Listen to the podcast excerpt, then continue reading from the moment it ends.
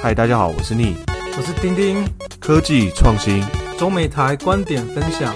尼古丁工作坊。好，欢迎大家回来。今天的 Knitting Workshop 尼古丁工作坊，我是主持人丁丁。欢迎大家回来，我是主持人 Neil。哎，Neil，你知道最近在美国，应该上上个礼拜跟这个礼拜吧，NVIDIA 发生了一个很扯的事情。啊他跑，对，怎么了吗？你知道他跑出来跟大家讲说，我的 GPU 不是让大家拿去做什么挖矿用的，我某几款的 GPU，我没某几款的那个 graphic card 就是绘图卡，是拿让大家拿来去打电动用的，所以他现在要出一个更新的分位哦，就是驱动程式。如果你把我的模几款专门去给游戏用的这些绘图卡哦，拿去挖矿或者拿去做其他用途的话，它会让它的效能自动减半。啊，那他这样子，但我记得他这几年其实有一部分很多的产量是因为，就是因为很多人把 GPU 拿去挖矿了，而且我还有看过一个图是在说什么，有很多中国的买家其实囤了超多 GPU，然后就就是在今年爆发了，就是价格几乎涨了一点五倍、两倍，然后赚了超多钱的。对啊，因为 GPU 很大的那个图形运算能力啊，然后所以很多人这样做这很合理嘛。但是他宣布了这个之后呢，他马上又宣布说，但是我知道很多人拿我的产品去挖矿，所以我很快的会让取一款专门让你挖矿用的显出显示卡。那那我觉得他那他前面那个措施只是为了就是要铺成这一个这个新的产品，然后让就是两个把两个 category 切开，然后它可以占据更多的市场。我自己觉得啊，就公司的战略角度来讲，应该是这样。有这种对，但是你觉得我买的买你这个东西，然后你限制我使用的方式，这样对吗？没办法啊，这个我觉得有时候还是要考量是买家跟卖家的权利嘛。这个东西其实你现在 GPU 还有限购，诶，一个人好像我记得还只能买两两张吧，对不对？那对于 NVIDIA 来讲，它还是站在买卖家的市场，它还是比较强势的，所以你可以选择不用啊，或是用其他家的。那要么我可以用就是还 MD 的、啊，就像你说的、啊。所以 MD 也涨了蛮多的嘛，对啊，那对我觉得，我觉我就在想说，所以 NVIDIA 应该是有信心说，就算他这样子搞了，然后他限制了，但是其实他还是你你说他不能买，也不是真的，也不不能用，也不是真的不能用，是因为你可以去他买他另外一个产品嘛，对不对？所以他只是想要把，我觉得他只是想要把客群切开，然后可是我讲句坦白话，如果说他新的产品拿来做挖矿用的，效能真的很强的话，嗯，那我一定也会到时候新产品出来会换换他挖矿用的显示卡来专门挖矿啊。对啊，但可是如果说，但是说你想这个嗯转移是不是会有一个时间段？我觉得他就是想要马上有成果，就是我现在就把这个这两群人 cut 开来，然后你想要挖矿，你就去买我的新产品。就是毕竟你一个新产品的投入、研发、制成也是需要时间的嘛。那他他可能是比较想要看到可以立竿见影的效果，对啊。那而且其实你嗯，你把产品线把 TA 切开来，其实对于他后面要研究，就是对于 product marketing，譬如说我明年的 roadmap 要怎么做，或是呃我之后的 plan 要怎么去生产，其实我觉得还是蛮有帮助的啦。所以，所以那也是他够有 power，他可以做这样的策策略。但是，我觉得对于管理产品的角度来讲，其实是比较好的。好吧，这跟我的观点不一样。我个人觉得这根本就是在剥削消费者。我同意是剥削消费者，但是问题是我讲了嘛，就是买家跟卖家的你两边的想法不一样啊。权利关系嘛。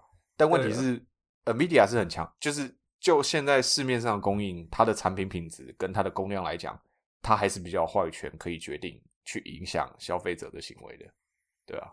那讲这个没错了。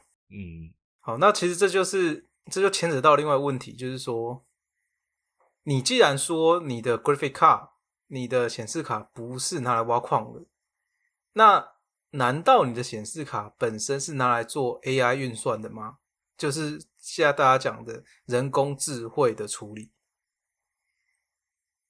因为大家都知道，说显示卡一开始我买显示卡就为了打游戏啊。对，大部分人买显卡都是为了可以保更好的什么三 D 画质表现等等的。对，但是后来才发现说，因为所谓的 AI 就是要计算很多的图形，所谓的很多的影像。那因为显示卡本身就是做图形处理、影像处理的，因此大家就觉得，哎，好像 GPU 好像所谓的显示卡比 CPU 还要更适合来做 AI 的 training。那可是要回过头来了，真的 GPU 是最适合、最好去做 AI 的一个东西吗？一个处理器吗？好像就不不一定了。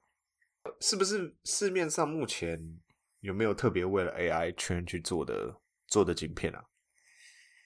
有，这就是我们今天要讲的主题，也就是 Graphic Core 这家公司，他们创造了一个专门给 AI 用的晶片，叫做智慧处理的单元，也就是智慧处理器，也就英文叫做 Intelligence Processing Unit。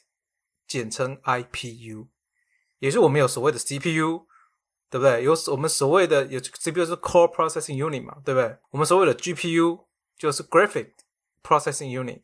那现在有一个新东西叫 IPU，叫做 Intelligence Processing Unit。那这家公司是在英国。那本身为什么他一开始会想要做这个东西呢？原因是因为他回过头来去想一个事情，就是显示卡本身就是为了拿来打游戏啊。你只是刚刚好，AI 会需要处理很多的图形，所以大家才拿你的显示卡来做 AI 处理。那难道 GPU 就真的适合拿来做 AI 处理吗？难道没有一个更好的东西拿来做 AI 处理吗？所以他回到最基本的去想说，是不是有其他的东西比 GPU 更适合？然后他创造了所谓的 IPU 来。然后，Graphical 其实这家也是另外一个非常有趣的东西，它是目前欧洲最大的所谓的半导体设计里面最大的独角兽。美国的话，当然就上次讲的 C5 嘛，欧洲最大的独角兽其实就是它。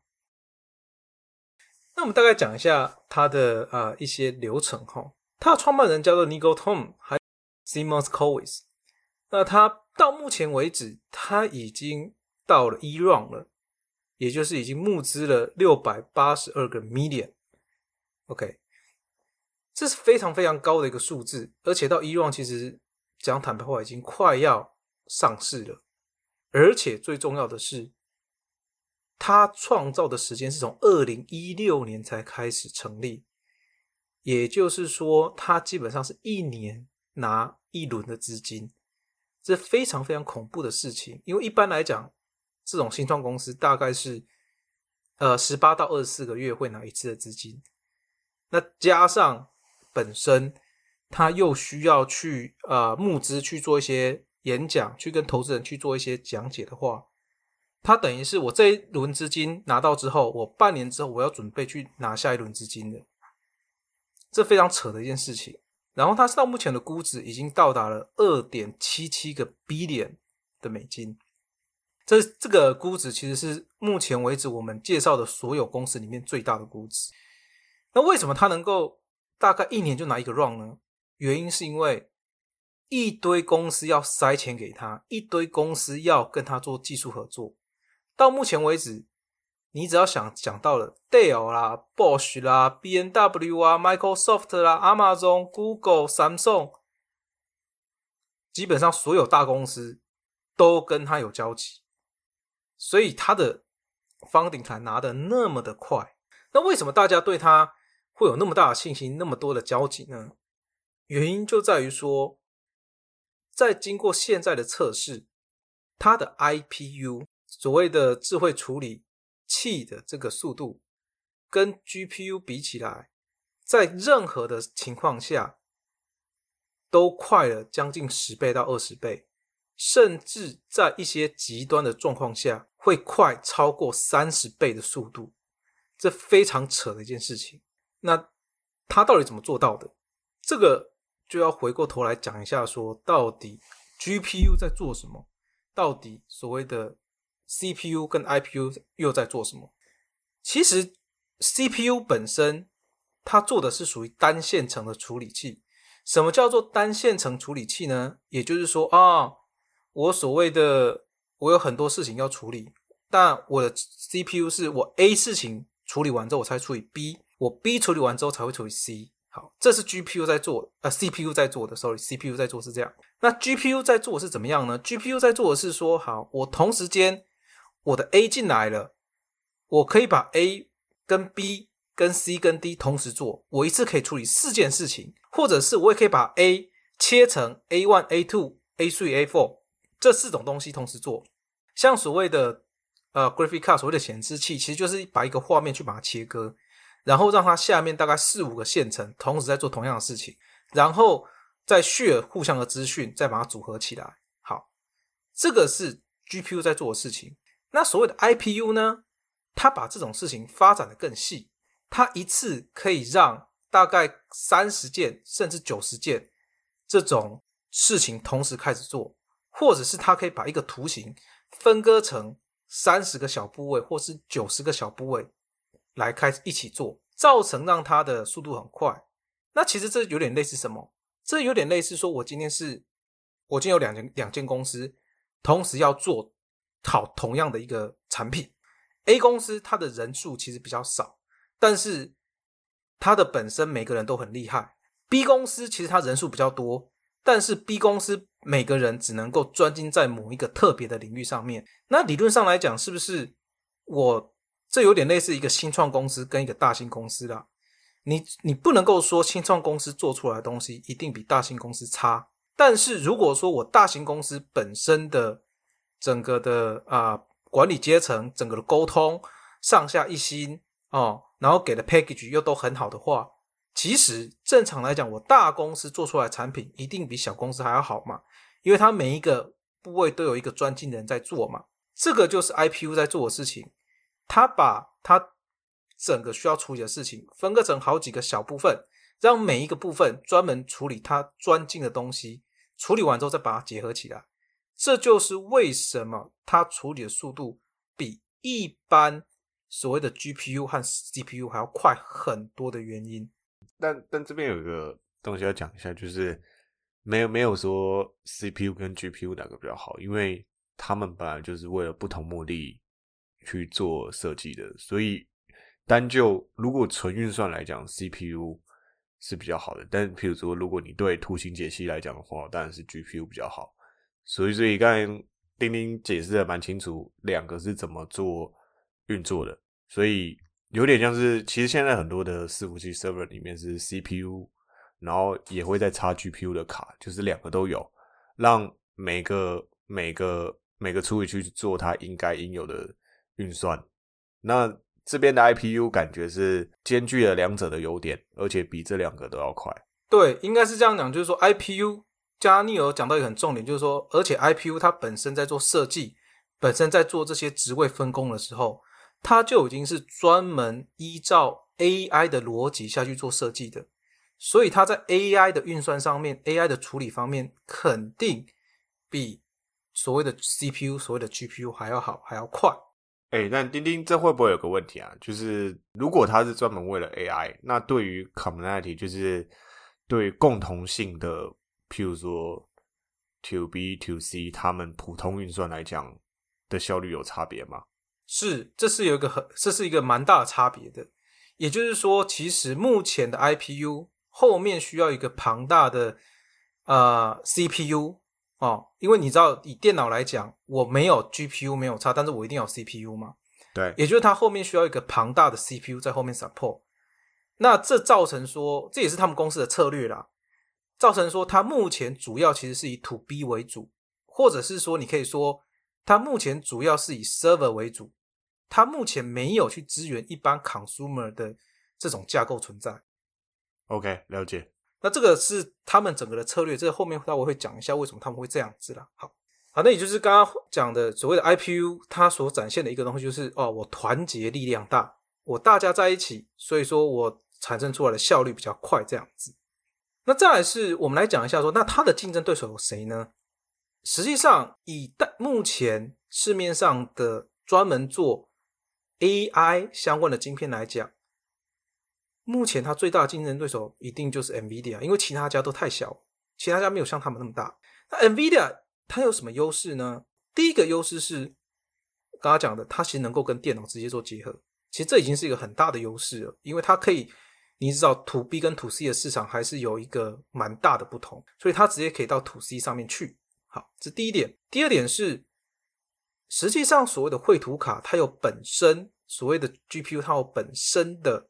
语言，也就是所谓的程式语言，它的程式语言叫做 CUDA，它能够借由这个程式语言去编写他们想要做的一个程序出来去运作。好比是说，啊，我今天如果是我要跑的是这种游戏相关的东西的话，那我 CUDA 应该怎么写？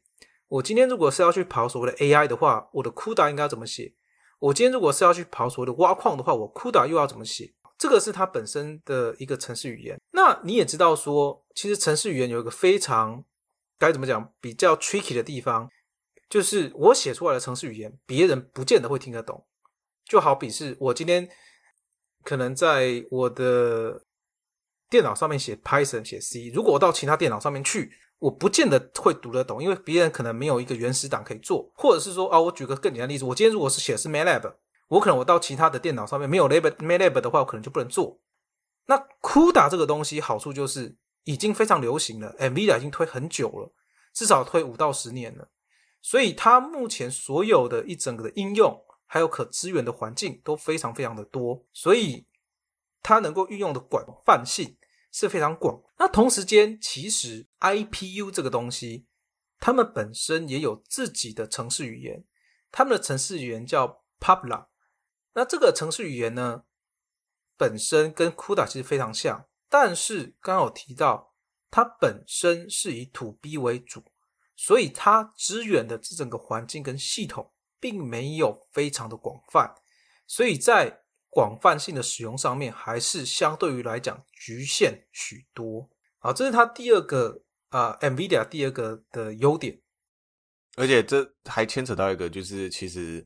IPU 的时间发展的时间还是比较短的嘛，那 GPU 它其实 CUDA 已经 release 到市面上很久了，所以很多的开发者或是很多公司已经有用他们东西，可能已经有很多模组已经是可以比较方便去套用的。但 Popular 可能就开发者还没这么多，然后运用的也没这么多，所以你可运用的模组可能就比较少，你还要重新再开发。所以对于没错。选用 GPU 来讲，它 CUDA 已经有一个很成熟的市场或者一个生态链在哪了，但 Popular 可能就会比较相对的少一点。对，也就是说，其实有点类似 CUDA。今天即使我今天要用 GPU，但是我自己我们公司没有能力，或是有一些程序不想写的话，我搞不好我可以从网络上面 download，可以去找人帮忙处理。但是 IPU 这种东西，可能我要做同样的事情就很困难。好，这个是第二个。重点，那第三个重点是它所谓整体的社群跟相关应用的完整性，这有点类似说，我用 GPU 可以接到很多不同的地方去，我的应用非常非常广泛。我今天要找别人来 support，要运用在不同的硬体之间，其实非常的容易。